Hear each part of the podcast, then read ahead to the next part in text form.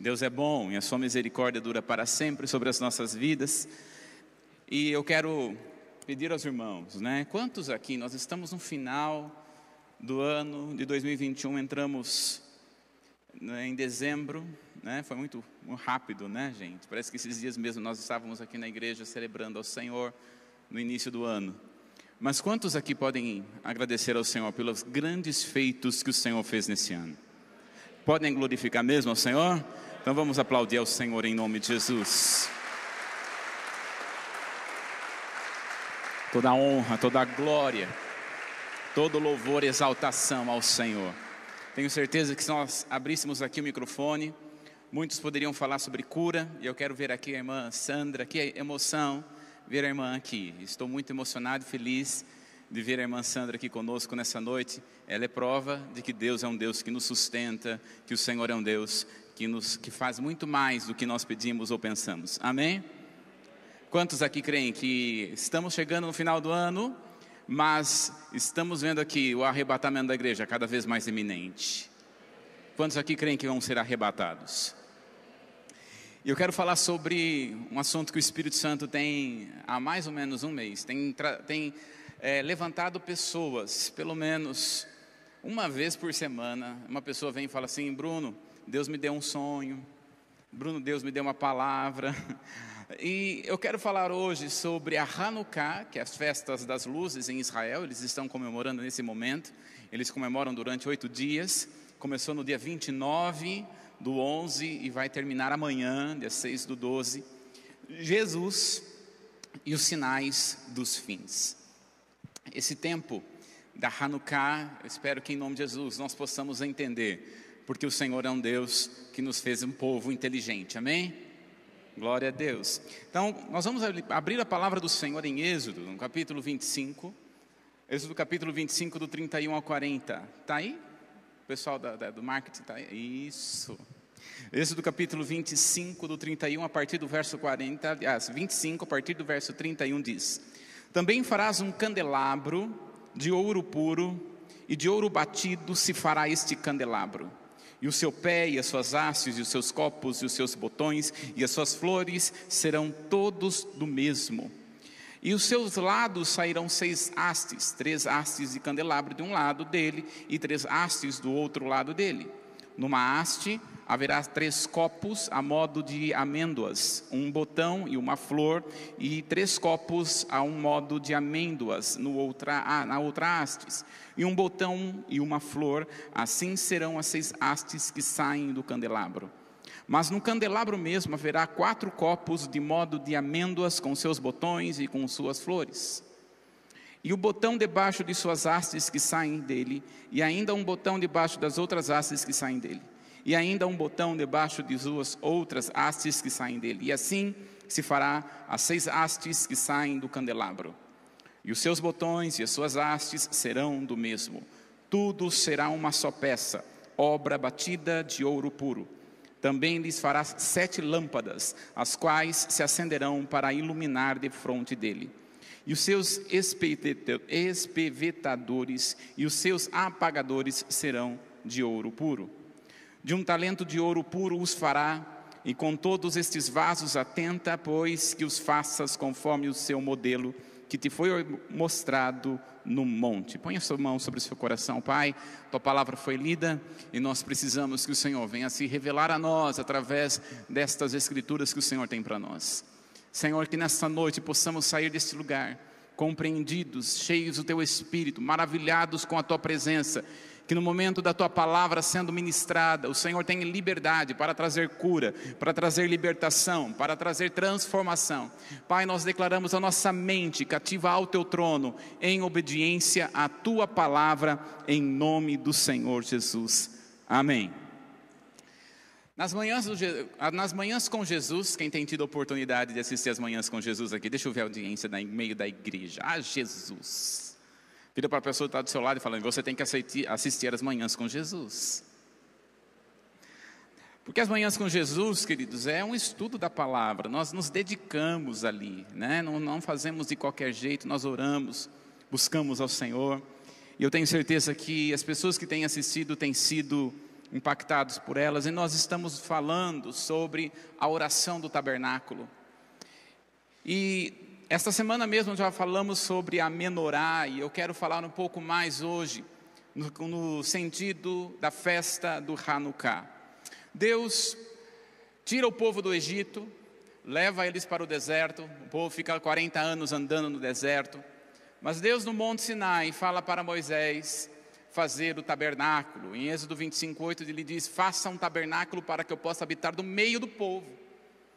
Então ele faz o tabernáculo, e o tabernáculo, você tem aí, ele tem três divisões: ele tem o átrio, o lugar santo e o santo dos santos. Obviamente, o Santo dos Santos é o coração do tabernáculo, não só do tabernáculo, mas também é o coração de toda Israel, que é, o que tem no Santo dos Santos é a arca. Mas dentro do tabernáculo, nós vamos ver um total de sete peças. E hoje eu quero me concentrar na peça do candelabro. Você tem aí, né, no lugar santo, está um desenho, achei muito interessante esse desenho, porque mostra Arão, que é o sumo sacerdote, símbolo de Arão e sumo sacerdote, e seus filhos, que são os sacerdotes. Ali no lugar santo, eles deveriam manter limpo, eles deveriam manter organizado e acesa sempre a lâmpada. Você observa que a menorá, ela não foi uma peça que foi colada a seis hastes. A menorá, ela é uma peça de ouro batido. Imagina uma peça de ouro e ela foi completamente feita, batida. Deus deu aos homens, para a Ioliabe, se eu não me engano o nome dele agora, ele fez com que esta peça eh, fosse feita da forma como Deus mandou. E quando nós observamos a palavra, é, para nós, quando falamos de, da menorá ou do candelabro, para nós é algo muito simples, mas ali era algo muito novo, nunca ninguém antes tinha visto um candelabro. E até hoje há uma discussão no meio dos judeus se o candelabro, se as hastes dele é, são retas ou se as hastes dele são meio que redonda, como está aparecendo aqui que nós utilizamos. Porque, na verdade, quando Deus deu dentro do, do, do, que está escrito no hebraico, não há uma dimensão de como deve ser feita a menorá. Então, quando nós olhamos que faça conforme tudo como eu te mostrei, Possivelmente, quando os, os, engenheiros ali, os que foram fazer a menorá, eles tiveram a mesma visão de Moisés quando foi feita a menorá. A função principal da menorá era a iluminar o lugar santo. O que, no átrio, quando nós estamos falando do átrio, se puder voltar um pouquinho antes a tela novamente, no átrio, o que iluminava era o sol, a lua, as estrelas. Mas o que iluminava no lugar santo era a menorá. E no Santo dos Santos, o que iluminava era a glória de Deus. Quando o sumo sacerdote, no dia do Yom Kippur, na festa da expiação, ele jogava sete vezes o sangue sobre a tampa da arca, vinha então a glória de Deus e lambia aquele sangue. E então aqui, aquela glória é que iluminava o Santo dos Santos. Então a função principal da menorá é trazer iluminação. Quando nós vamos ver no templo de Salomão, Salomão já fez uma quantidade enorme, né? Pode passar o próximo. Isso, ó. Salomão fez uma quantidade enorme de menorás. Nós vamos ver um total de dez candelabros no templo de Salomão, obviamente porque era muito maior, era muito mais espaçoso, então ele teve que fazer dez menorás. Diz a palavra do Senhor em 1 Reis, no capítulo 7, no verso 49, ele diz: Os candelabros de ouro finíssimo, cinco à direita, cinco à esquerda, diante do Santo dos Santos, as flores, as lâmpadas e as tesouras de cortar os pavios, também de ouro. Então, quando foi para fazer o, o, templo de Salomão, Salomão colocou dez menorás, dez candelabros para iluminar todo o o, o, o templo aonde o Senhor ordenou. Mas é interessante quando nós vamos observar a ordem de Deus, quando Deus vai dizer a respeito de como deve ser acesa essas menorás. Elas precisavam ser de azeite. Para se colocar e acender ali a menorá, o candelabro, era necessário colocar azeites no pavio. E diz a palavra em Êxodo capítulo 27, no verso 20: ele diz: Ordene aos filhos de Israel que tragam a você azeite puro de oliveira, batido para o candelabro, para que haja lâmpada acesa continuamente na tenda do encontro, fora do véu, que está diante da arca do testemunho, Arão e seus filhos a conservarão em ordem, desde a tarde até pela manhã, diante do Senhor. Este será um estatuto perpétuo entre os filhos de Israel, de geração em geração. Então a menorá, ela não podia se apagar jamais. A lâmpada no lugar santo tinha que estar 24 horas acesa, iluminando aquele lugar, mesmo que não tivesse ninguém.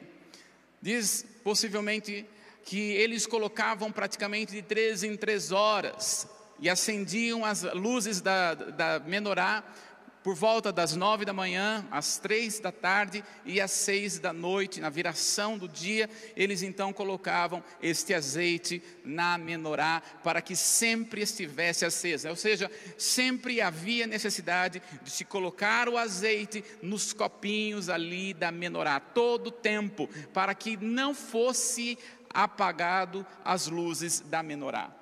Agora, quando nós olhamos sobre como é feito este azeite, nós vamos encontrar pelo menos quatro tipos de azeite na palavra e quatro tipos de azeite que era estabelecido para cada um dos propósitos de Deus. Então eles pegavam, né, colhiam as azeitonas, levavam até uma prensadora das azeitonas. Quando quantos aqui vão para Israel em nome de Jesus? Aí, então são poucos. Eu quero dizer que quem levantou a mão, o anjo do Senhor já veio, já pagou pela fé a sua, a sua passagem e você vai para Israel, em nome de Jesus. Eu vou junto. Então vou perguntar de novo, porque Deus vai dar mais uma chance. Quem vai para Israel? Amém. Veja só, quando você vai subir no Getsemane, tem lá algumas prensadoras da época de Jesus. E eles pegavam as azeitonas, colocavam naquelas prensas de pedra e vinha a primeira pedra, batia na prensa ali das azeitonas e saía a primeira seiva, o primeiro líquido dessa prensa. E a primeira prensa do azeite, ela, ela servia para o óleo da unção. E este óleo da unção é para ungir reis e sacerdotes. Então vinha a primeira prensa, vó, pum, batia, aí saía aquela, aquela, aquele azeite da, das azeitonas, e aquela primeira parte, a função era ungir. O que, que significa ungir? O que, que significa unção, queridos? Né? Sempre brinco, unção, unção e outros não são. Não, queridos, unção significa separação algo específico dado pelo Senhor para fazer a obra dele. Então, esta prensa vinha e liberava essa, esse óleo para a unção de reis e sacerdotes. Era uma, é símbolo de separação e capacitação de Deus. Este óleo é o Espírito Santo sobre as nossas vidas hoje. Amém? porque o Espírito Santo nos ungiu para pregar as boas novas, para levar a palavra de salvação, para levar cura, para levar libertação, porque assim o Senhor nos ungiu e nos capacitou. Amém? Glória a Deus. A segunda prensa então vinha, e a segunda prensa servia para alimento. Com o peso da segunda prensa, era extraído o segundo azeite, e esse servia como alimento, para colocar na salada, para colocar na comida. Né? Quem gosta daquele azeite? Eu gosto de azeite, irmão. Tudo que vai, coloco lá um pouquinho de azeite, dá um sabor melhorado. Né? E esta, este azeite, ele serve como alimento. É interessante nós notarmos que Jesus disse que Ele é o pão da vida. Ele vai dizer que aquele que não comer de sua carne, não beber da sua vida, né, que é o seu sangue, não terá vida espiritual. Então Jesus é o alimento. Aí sim nós vamos ter o terceiro azeite, que é o azeite para a iluminação. Terceiro, a terceira prensa no azeite é para iluminação. Um peso de uma terceira pedra na prensa era extraído com um terceiro azeite e esse servia para iluminar. Então veja que não é a primeira, não é a segunda, é a terceira prensa. E os judeus são bastante categóricos em fazer conforme o Senhor ordenava. E é muito interessante nós falarmos sobre ser terceira prensa. Como falei muitas vezes, o azeite simboliza o Espírito Santo, e o Espírito Santo, ele é a terceira pessoa da Trindade. Ele não é menor, mas ele é Deus, ele é uma pessoa. Então, quando nós estamos falando de iluminação, quem nos ilumina é o Espírito Santo. Quem nos enche do fogo é o Espírito Santo. O Espírito Santo, ele é uma pessoa, ele é real. Amém? Glória a Deus. E aí então vai vir a quarta prensa, a quarta e última prensa. Eles vão fazer o sabão. E com o peso da quarta, da, da quarta pedra na prensa era extraído para o quarto azeite. E é muito interessante que era feito o sapão. E Jesus vai dizer em João no capítulo 15: Vós já estáis limpos pelas palavras que vos tenho falado. Amém? Por isso, o Espírito Santo, a palavra dele é a água que nos purifica, é a água que nos limpa. Amém? Então, veja que a menorá, ela foi coisas bem específicas que Deus ordenou. Primeiramente, a forma que Deus ordenou. Segundo, o azeite que Deus mandou. Mas a história de Israel vai se falando e vai se contando, queridos. E diz a história da palavra que Nabucodonosor, rei da Babilônia, veio até o povo de Israel e saqueou todo o templo, levou tudo que tinha no templo, tudo que era de ouro, levou para a Babilônia, o Nabucodonosor. Mas naquele tempo, Nabucodonosor teve um sonho.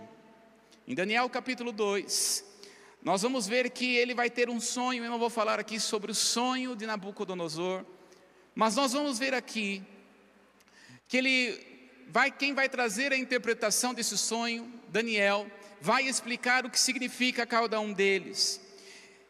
E Daniel capítulo 2, Daniel capítulo 8, Daniel capítulo, capítulo 7, capítulo 8, Apocalipse capítulo 12, Apocalipse capítulo 13, é tudo a mesma coisa, falando de forma diferente. Todas são as mesmas interpretações. Então, quando você olha, por exemplo, para a estátua de Nabucodonosor, pode passar o próximo aí, a estátua de Nabucodonosor e pegar a interpretação de Daniel do capítulo 8, você vai ver que ele está falando sobre quatro impérios. Ele está falando do ouro, da prata, do bronze do ferro. Daniel vai dizer para ele, em Daniel capítulo 2, Daniel vai falar para Nabucodonosor: Tu és o cabeça de ouro. Quem é o cabeça de ouro? A Babilônia. Mas de ti virá outro, Daniel não sabe quem vai ser, que é os, o, o, braço de prata, né? o, o peito de prata. Mas depois de ti virá outro, Daniel não sabe quem é esse outro. Nós sabemos porque estamos outra ponta da história. E esse outro nada mais é do que o Império Medo-Persa. E depois virá outro, que é a cinta de bronze, né? O, o, o, cinturão de bronze, que é a Grécia, e depois as pernas de ferro, que está apontando para Roma. Depois ele vai falar sobre os pés de barro misturado com ferro, que é exatamente o império do anticristo. Quando nós observamos então depois da Babilônia, que o povo ficou em Babilônia, Israel ficou em Babilônia por durante 70 anos, e eles ficaram 70 anos por não ter guardado 70 anos sabáticos, que é o que nós chamamos de Shemitah. Em Israel, esse ano, eles estão vivendo o ano de Shemitah, é o ano do descanso da terra. Você não pode plantar nada que tem na terra, não pode colher o que tem na terra. Então, eles não guardaram 70 sábados, que dá um total de 490 anos. E por não ter guardado esses 70 sábados, eles ficam agora na Babilônia por 70 anos. Após 70 anos debaixo do governo da Babilônia, o Senhor está mostrando para Daniel no capítulo 9. Vocês estão aqui comigo, amém? Daniel capítulo 9, Daniel vai dizer: Eu olhando os livros percebi que os anos sobre qual Jeremias havia dito havia se estava se acabando, e ele então começa a fazer uma oração. Daniel, então, no capítulo 5 mostra que a queda do Império Babilônio é destruído numa noite em que é, o neto de Nabucodonosor, Belsazar, ele vai com uma mão e vai escrever na parede, né? ele tem uma visão, vai escrever Benemene, Tekel, Parsim, foste contado o seu tempo, achado em falta, vai se acabar, acabou o seu tempo de governo. É isso que estava escrito nisso, naquele período. Naquela mesma noite, Daniel capítulo 5 diz: e o império de Nabucodonosor na Babilônia acabou. Começa então um novo império, o império Medo-Persa. Agora, você está com a sua Bíblia aí? Quem está com a Bíblia faz assim. Ótimo. Você vai fazer o seguinte comigo: você vai abrir lá em, Malaqui, em Mateus capítulo 1. Tá? Mateus, você vai pegar o seguinte: ó, Mateus capítulo 1. Quem está com a Bíblia aí? Porque quem está com o iPhone não dá. Você vai pegar Mateus, a primeira folha do Mateus e a última folha de Malaquias. Pegou aí? Você vai virar em Malaquias, lá em Malaquias. Vai fazer assim, ó, que nem eu estou fazendo aqui, ó, ó, tá vendo, ó? Com essa folha aqui, ó. Isso. Fez? Então vai, ó. Mateus, Malaquias capítulo 4. No 3, você vira junto comigo, tá bom? Para Mateus capítulo 1. Você está lá em Malaquias 4, você vai virar Mateus capítulo 1. Vai. Tá Malaquias 4, pegou? Amém? 1, 2, 3. Vira para Mateus. Esta virada tem 400 anos. Entre Mateus, entre Malaquias e Mateus, nós vamos ter o que nós chamamos de período interbíblico, que é o 400 anos de silêncio. Por que, que 400 anos de silêncio? Porque nesse tempo Deus não levantou profeta para falar com o povo de Israel. O 400 anos termina com João Batista, que ele começa a anunciar: arrependei-vos, porque está próximo o reino do céu. Mas o que acontece nesse período interbíblico? Nesse período interbíblico, acontece um, um grande homem levantado chamado Alexandre o Grande. Quantos aqui já ouviram falar de Alexandre o Grande? Amém. Alexandre o Grande realmente foi um homem que conquistou muitas terras nesse período de 400 anos.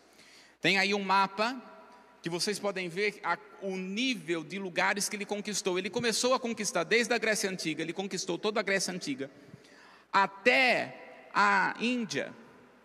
Ele só não conquistou a Índia porque eles estavam cansados e voltaram para trás. Então, durante esse tempo, Alexandre o Grande, ele teve uma grande conquista sobre toda a terra. E quando nós olhamos aqui, só alguns feitos, eu coloquei aí alguns feitos de Alexandre o Grande. Por exemplo, o ano 336, ele toma o trono da Macedônia. No ano 334 a.C., as batalhas de Granico, ele, ele vence as batalhas de Granico. No ano 333, ele vence a, a batalha do Isso, de Isso. 335, ele conquista, ele ganha a batalha de Galgamela. Em 331, fundou Alexandria no Egito. Em 323, ele conquista a capital em Babilônia. Mas no ano 323, ele morre com seus 33 anos. Então, nesse tempo, Alexandre o Grande conquistou uma, uma grande, grandes terras, mas ele mesmo vai dizer na sua biografia ele conquistou tudo, mas não fez discípulos. Então, no leito da sua morte, ele vai chamar quatro generais: Cassandro, Lisimaco, Seleuco e Ptolomeu, e vai dividir as suas terras em quatro pontas. Você tem aí os quatro pontos da terra onde ele conquistou, onde ele é dividido. E você vai perceber aqui que Israel está debaixo do governo de Seleuco. E é nesse tempo desse governo que vai acontecer algo no meio do povo de Israel que não está nas nossas Bíblias, mas está na Bíblia católica, porque não é tido, pela palavra, não é tido como uma, uma inspiração, que é a história dos Macabeus. Não é um livro inspirado à história dos Macabeus, mas não significa que não é verdade. Quando nós estamos falando dos 400 anos de silêncio, é que Deus não levantou o profeta, mas não significa que Deus não agiu, e principalmente nesse tempo. Sileuco, quando ele domina o tempo ali de, da, da, da época onde Israel fica debaixo do governo de Seleuco, o templo foi violado e saqueado. E um altar com a estátua de Zeus foi construído no templo de Jerusalém. E fez com que os sacerdotes judeus sacrificassem porcos a deuses gregos nas cidades e aldeias de toda a Terra Santa. A tentativa de anulação da vida judaica trouxe muitas dores ao povo judeu que era temente a Deus. Você imagina os judeus que usavam aquele lugar, o, o, o, o templo, para adorar o Senhor agora, naquele templo, eles tinham que sacrificar para Zeus e para deuses gregos. E é então que vai se ter a revolta dos macabeus. Uma classe de judeus e uma classe desses esses judeus, eles eram sacerdotes. E eles se levantam contra o império dos Seleucidas, dos Seleucidas. E é nesse momento, queridos, que nós vamos ver um grande milagre acontecer. Olha só, não sabemos, diz a história, não sabemos exatamente o tamanho desse exército de Macabeus. Mas mesmo as estimativas mais otimistas colocavam o número em mais de 12 mil homens. Esta força minúscula assume uma guerra contra o exército grego de até 40 mil homens. Porém, eles venceram. Judeus vencem e eram aqui. Lembre-se que os judeus nessa época já não eram mais um povo de guerra, não tinham um exército poderoso. Mas nesse momento eles vão contra os Seleucidas e eles conquistam novamente o templo para o Senhor. E após eles conquistarem, eles agora vão precisar limpar e purificar o templo. E é aí que nós vamos ver o milagre do azeite. Por isso que eu falei para vocês a respeito do azeite. Olha só, Conta-se a história que quando os judeus chegaram no, ao templo, na tentativa de purificá-lo, procuraram acender a menorá, castiçal de sete braços, que deveria estar aceso continuamente no templo, de acordo com a palavra que nós lemos. Encontraram apenas um vaso com óleo e o selo do sumo sacerdote, que queimaria por apenas um dia. Então eles pegavam, nós temos que acender novamente a menorá. Quando foi para acender a menorá, só tinha um frasco.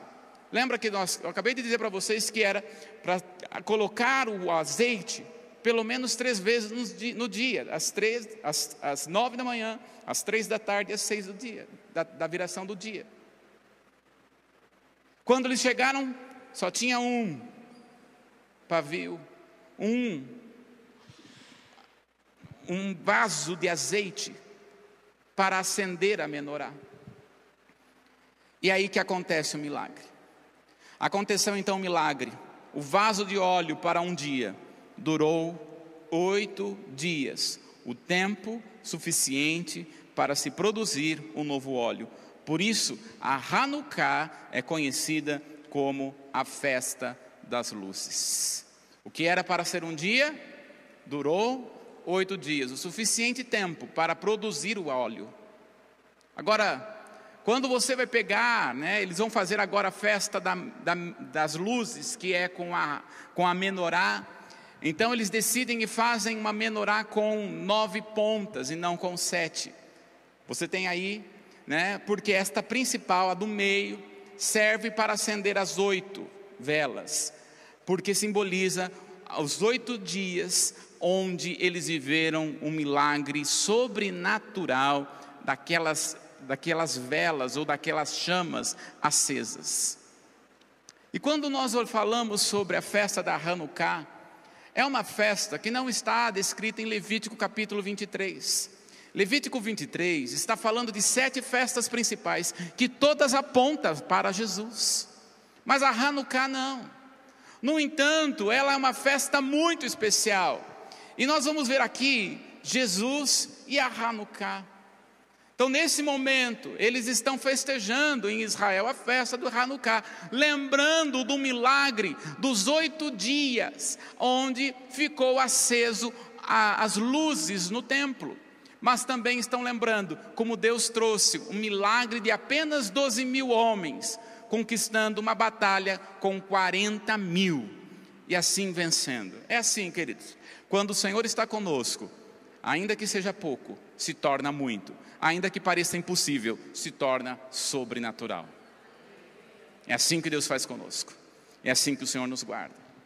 Quando nós estamos falando sobre Jesus e Hanukkah, apesar de não ser uma festa muito falada ou muito anunciada nos nossos meios, nós vamos ver que o Evangelho de João apresenta Jesus nas festas. É muito interessante que João vai mostrar Jesus agindo nas festas, como por exemplo, Jesus na Páscoa. Em João capítulo 2, um verso 13, ele vai dizer: Estando próximo à Páscoa dos judeus, foi Jesus, Jesus foi para Jerusalém. Olha como dá ênfase. Não tem somente esse versículo, nós vamos ter pelo menos mais três. Por exemplo, quando João ele vai dizer sobre a última Páscoa da, da morte de Jesus. Jesus também é mencionada, uma festa que não é mencionada.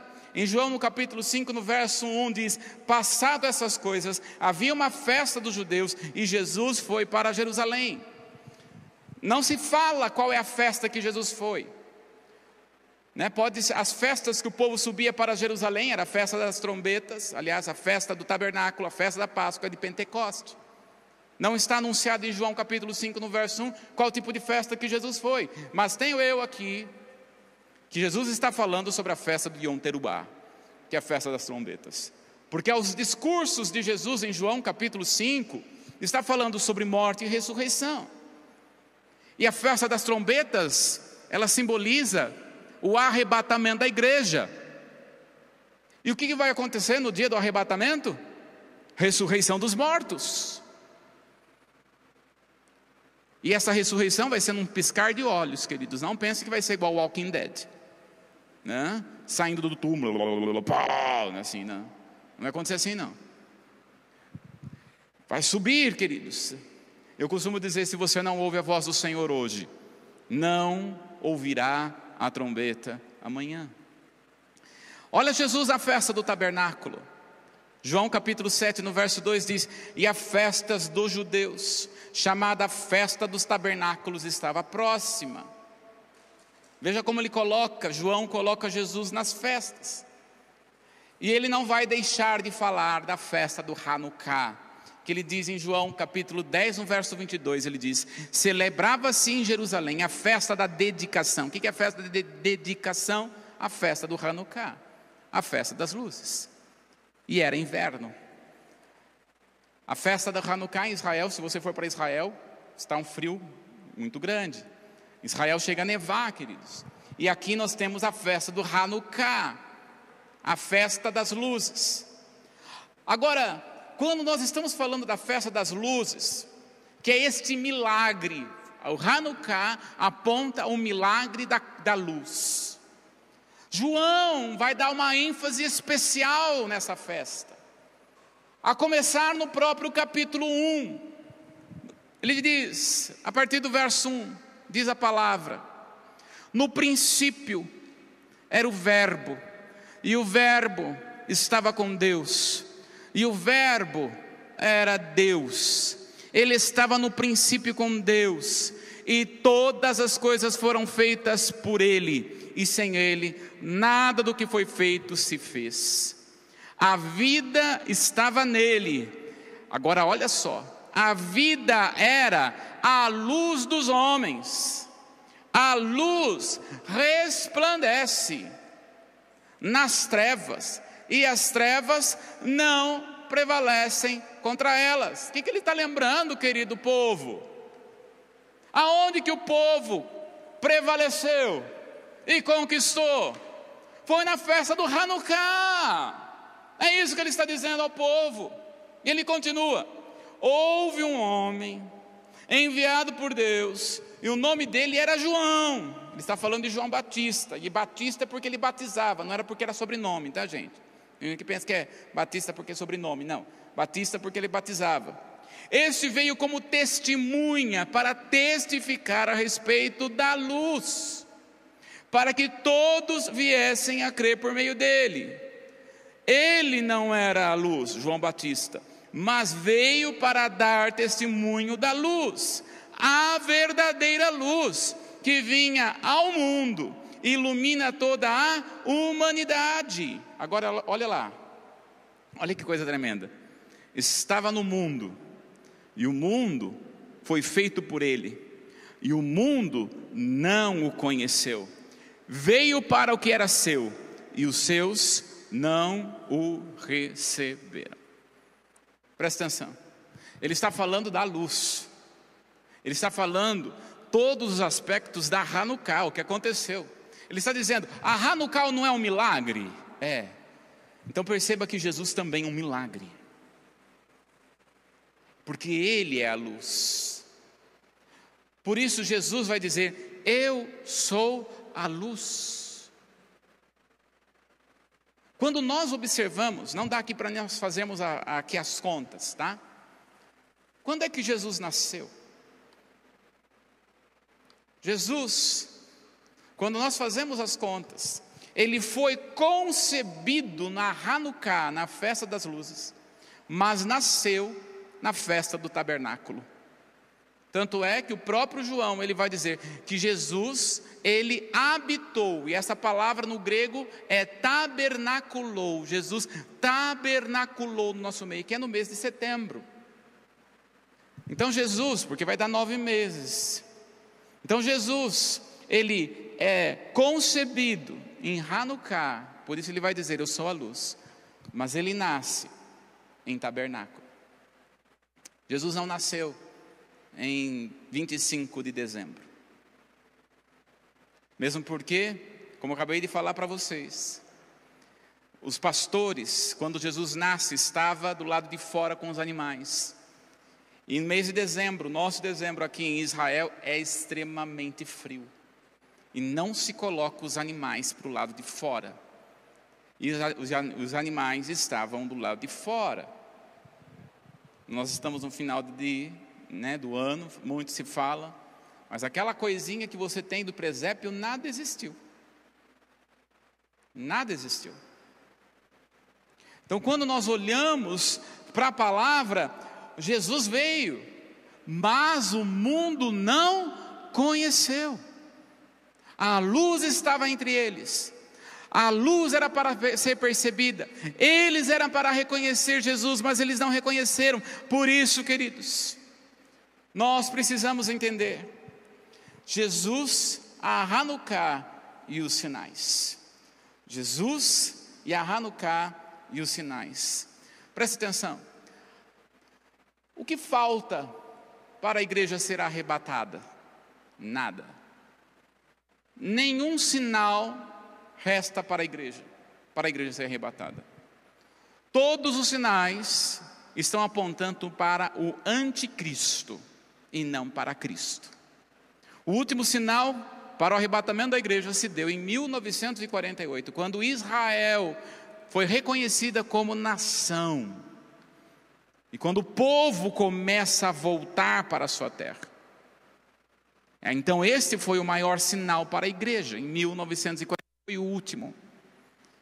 Porque Jesus disse: quando vocês virem a, a, a videira dar os seus primeiros frutos, sabeis que está próximo os finais.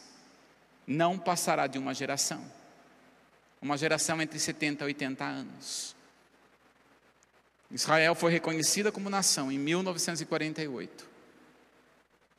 Então, desde aí, foi dado o último sinal para a igreja e nós precisamos estar atentos. E agora, os sinais que começam a aparecer são sinais se abrindo para o anticristo e não para Cristo.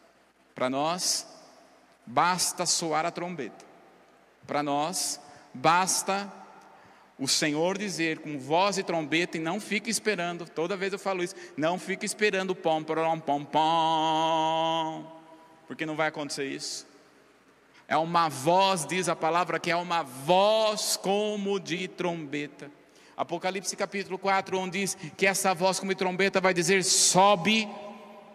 Então você vai estar lá arrumando a sua casa, arrumando todas as coisas, o Senhor vai dizer: sobe para cá. E aí você vai subir, querido. A roupa vai ficar, quem tem silicone vai ficar, quem tem peruca vai ficar, porque você vai receber um corpo glorificado. Irmão, o que nos espera é muito maior e muito melhor do que aqui. Tudo que nós estamos passando, todas, Paulo vai dizer, nada se pode comparar, nada pode ser comparado. Um pouquinho da tribulação, um pouquinho do que nós estamos passando hoje, é um nada diante da glória que está nos esperando. De uma coisa eu tenho certeza, o Senhor deseja que nós estejamos com Ele para sempre. Você está se preparando? Amém? Por isso que nós precisamos estar preparados. E olha só, queridos, já está circulando aí nas redes sociais, né? México presenteia as Nações Unidas com a estátua guardiã da paz e da segurança. Eu achei tão interessante porque sempre foi a pomba, a pomba, que era o símbolo da paz, agora muda-se, né? Está aí, né? No próprio site da ONU, eu peguei essa foto do próprio site da ONU, e nós temos que ficar de olho na ONU, né? Está aí, ó, um jaguar para guardar a paz e a segurança internacionais foi colocado na entrada principal da ONU em Nova York, no mês passado, para marcar a presidência do México no Conselho de Segurança. O país latino-americano ocupa um assento rotativo no órgão desde o início desse ano, com o mandato até o fim de 2022. E de, continua aí dizendo: o embaixador do México na ONU, Juan Ramón de la Fuente, la Fuente, explicou numa rede social da missão mexicana o significado da escultura. O diplomata contou que a chegada do guardião da paz e da segurança servia também para mostrar à ONU a cultura mexicana, as mensagens, a mensagem dos artesãos mexicanos e a contribuição do país como membro fundador da organização. O jaguar mexicano é uma escultura dos, dos artistas Jacobo e Maria Ângeles, do estado de Oaxaca. Segundo os artistas, a obra transmite a importância das tradições, costumes e identidade cultural mexicanos. Com uma característica híbrida, o jaguar, guardião da paz e da segurança, também simboliza a resistência e força. O animal é, é considerado cauteloso, estratégico, que sai à caça do dia, mas permanece vigilante à noite. Está aí a imagem que estes artistas fizeram e aí eu fui procurar a respeito de quem são esses artistas, né? Do de Oaxaca, no México, e eles disseram que tudo começa porque o artesão tem um sonho. Vem um sonho para eles e eles vão simplesmente desenhando, fazendo em madeira ou plástico esses desenhos. Né? E é interessante que quando nós olhamos né, a imagem desta a imagem que está aparecendo aí, né? Ela mostra, mostra ou nos lembra, né? na verdade vai trazer aqui uma pequena lembrança do que está escrito em Apocalipse capítulo 13, no verso 2, que diz: E a besta que vi era semelhante a leopardo, e os seus pés como de urso, a sua boca como a de leão, e o dragão lhe deu-lhe o poder, e o seu trono o grande poderio. Quando volta um pouquinho a imagem, né? Quando nós olhamos para Apocalipse capítulo 13, no verso 2, essa imagem nos lembra, não é a mesma imagem, porque no verso 1 fala que a imagem mostra esse, um dragão de dez cabeças, e aqui já não está mostrando isso. Quando eu olho essa imagem, apesar de lembrar de Apocalipse capítulo 13, me lembra bastante de Daniel capítulo 8, que mostra ali a visão de Daniel, né? principalmente essas asas que está mostrando. Apocalipse capítulo 13 e Daniel capítulo 8 está falando sobre o reinado do anticristo. Será que o anticristo está no nosso meio? Claro que já está, queridos. Ele já está sendo preparado há muito tempo. Mas ele não pode ser anunciado, de acordo com a palavra, em 1 Tessalonicenses, Paulo vai dizer que ele, o anticristo, o príncipe da iniquidade, não pode agir até que seja a igreja retirada. Por isso nós cremos e acreditamos que a igreja não passará pela tribulação, porque a igreja precisa ser retirada para a, a, a, a tribulação vir. Lembrando, né? Quando nós vamos ver Ló, Ló foi retirado para acontecer a destruição de Sodoma e Gomorra. Quando nós olhamos para Noé, Noé foi guardado da destruição na arca. Assim também a igreja também será guardada pelo Senhor. Então, quando nós olhamos aqui, não é, a, não é a imagem, sabe aquela coisa que parece, mas não é? É isso que essa imagem na ONU está apresentando. Mas ela demonstra algo importante para nós. Está sendo preparado mais do que nunca todo o caminho para o anticristo. Olha o que está acontecendo nas leis dos países. Olha o que está acontecendo, queridos. Tirando marcas é, e coisas importantes do meio da família para colocar a destruição de uma nova família, de uma nova era, de um novo tipo de pensamento. E tudo aquilo que se chama cristão estão fazendo de tudo para ser destruído. A cultura do cancelamento de pessoas que realmente querem algo de bom, uma cultura bíblica, estão sendo, estão, estão sendo cancelados nas redes sociais.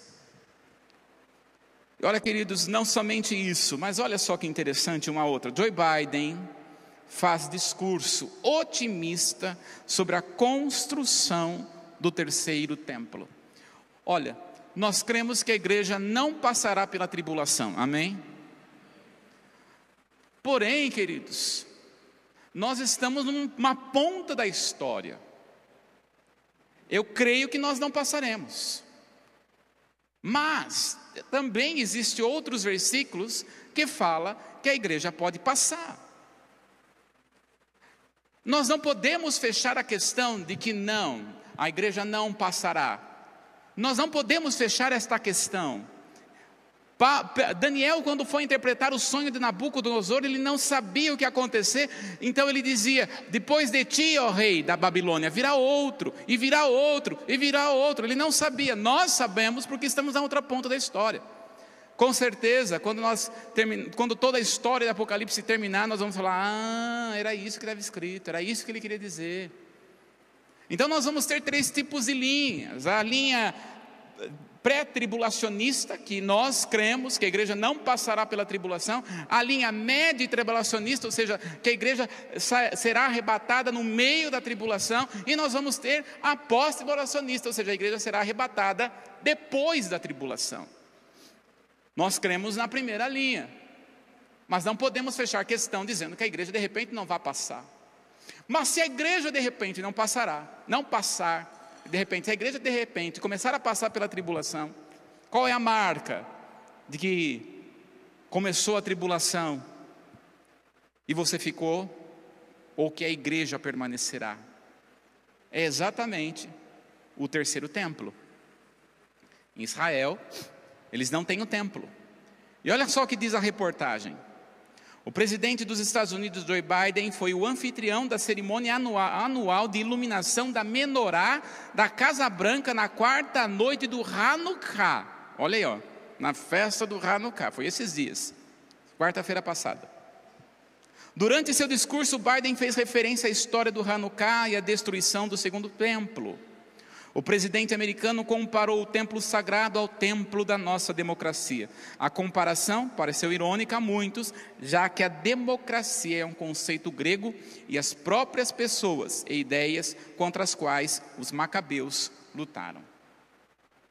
Então, quando nós olhamos aqui, é muito interessante que durante a Hanukkah fala-se sobre o terceiro templo, que muitos não querem nem ouvir falar.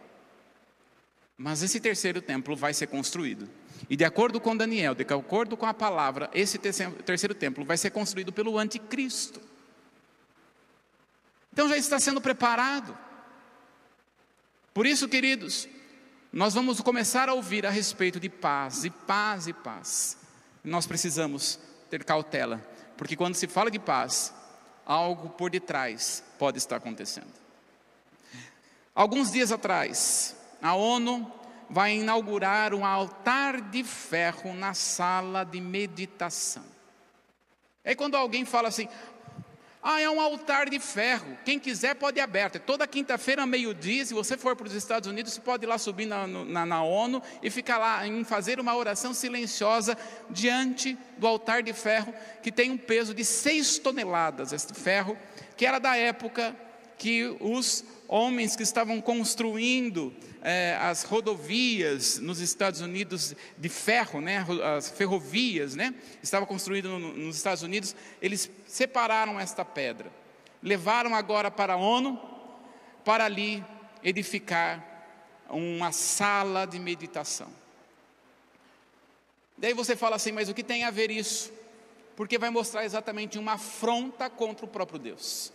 Pois o próprio Deuteronômio, capítulo 27, no verso 5 e no verso 6, diz o seguinte: E ali edificarás um altar ao Senhor teu Deus, um altar de pedras, não de ferro, de pedras.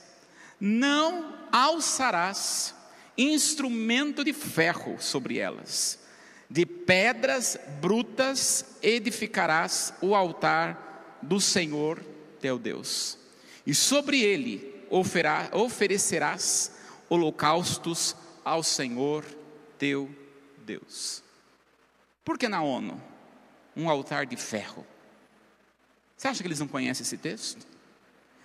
Qual é o problema do altar de ferro? Porque quando nós olhamos para a palavra, Tubal Caim, filho de Caim, um artífice de ferro, foi quem começou a estabelecer todo tipo de arma que nós conhecemos. Então, Deus, o altar que é para o Senhor, não pode ter guerra e sangue humano. Por isso, ele vai determinar que o altar feito para ele tem que ser de pedras específicas e não de ferro. Ao colocarem aquele altar de ferro ali, eles estão indo exatamente contra o Senhor. Precisamos estar atentos. Quando nós estamos falando sobre o Hanukkah, eu quero chamar aqui os irmãos do louvor para estar subindo.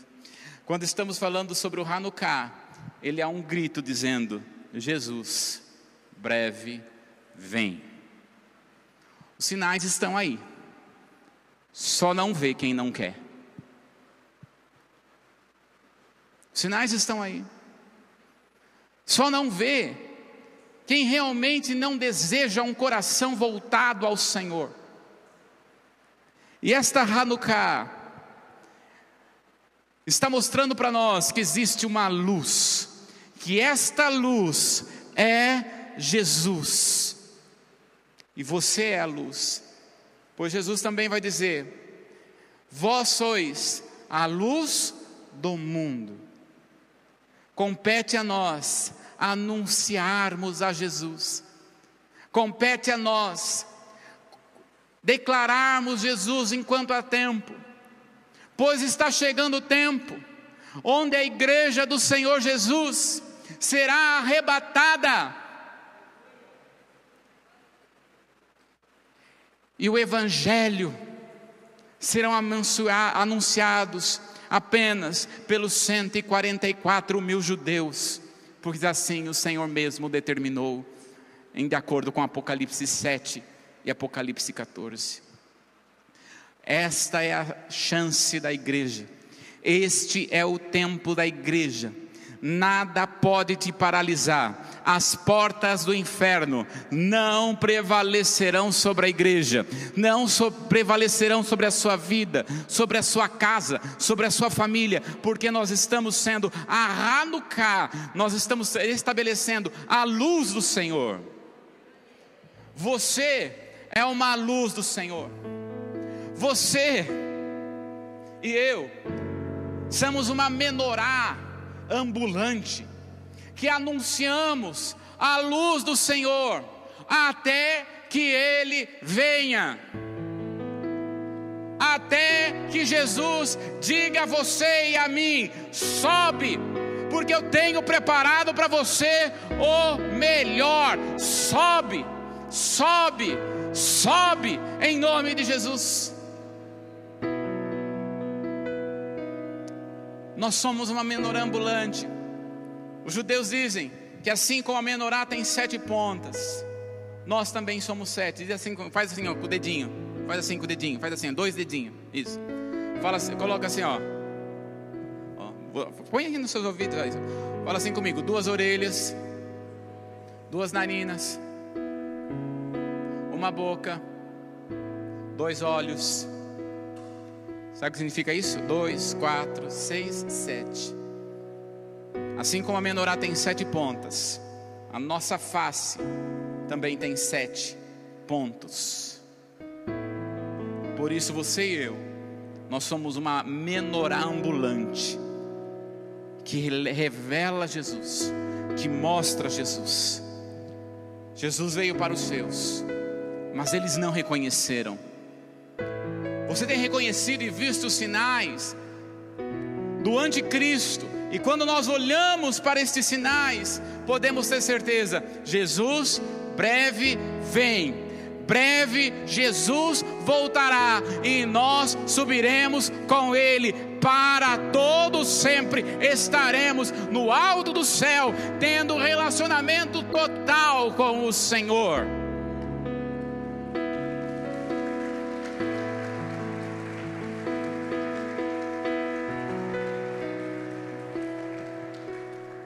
Ah, mas eu ainda não casei, ainda não tenho minha casa, meu irmão. Você vai passar o maior casamento da sua vida quando você encontrar Jesus Cristo como seu Senhor e Salvador. Ah, mas eu ainda não sou curado completamente. Queridos, quando você chegar diante do altar do Senhor, você será completamente curado no seu espírito, na sua alma e no seu corpo. Ah, mas eu ainda não tenho uma casa, não se preocupa, porque você vai estar morando debaixo das asas do Todo-Poderoso. Ah, mas eu ainda tenho tantas coisas para fazer, não se preocupa, porque o seu ministério agora aqui nesta terra é só treinamento, porque o ministério sobrenatural que Deus tem para você é lá no milênio, e é isso que Deus tem para você. Hoje é apenas treinamento, porque Deus tem o melhor, ainda o melhor de Deus está por vir. Então, em nome de Jesus, saiba: existe um Deus, existe um Senhor que está acima de tudo e de todas as coisas, e Ele ele está no nosso meio, Ele está aqui no nosso meio. E se você precisa de cura e de alguma libertação, toma posse agora, em nome do Senhor Jesus. Em nome de Jesus. Creia.